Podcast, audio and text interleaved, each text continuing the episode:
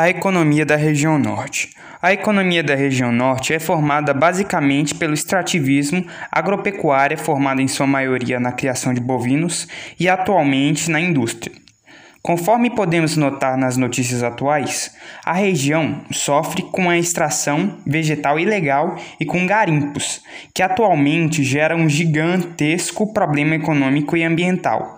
Na área industrial, a região tem se destacado com seus parques industriais e polos, como por exemplo Manaus e Belém. É um cenário que apresenta um, potencial de crescimento gigantesco devido à sua vasta mão de obra e oferta de matéria-prima abundante. Na extração mineral, nós destacamos a extração de diamante, ouro, ferro, estanho, alumínio, manganês e níquel. O estado do Pará é um grande destaque, pois ele apresenta vastas, vastas áreas de mineração.